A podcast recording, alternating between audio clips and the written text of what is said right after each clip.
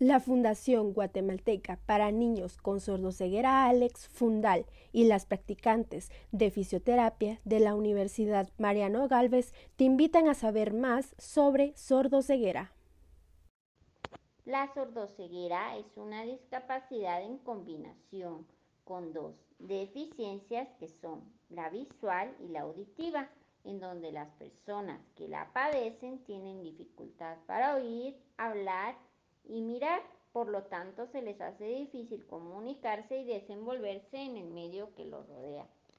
Estas personas se comunican a través del lenguaje de señas, mano bajo mano, sienten y perciben por medio del sentido del tacto, sienten olores por medio del sentido del olfato y perciben sabores por medio del sentido del gusto. Esto les permite conocer y rodearse por el mundo que los rodea.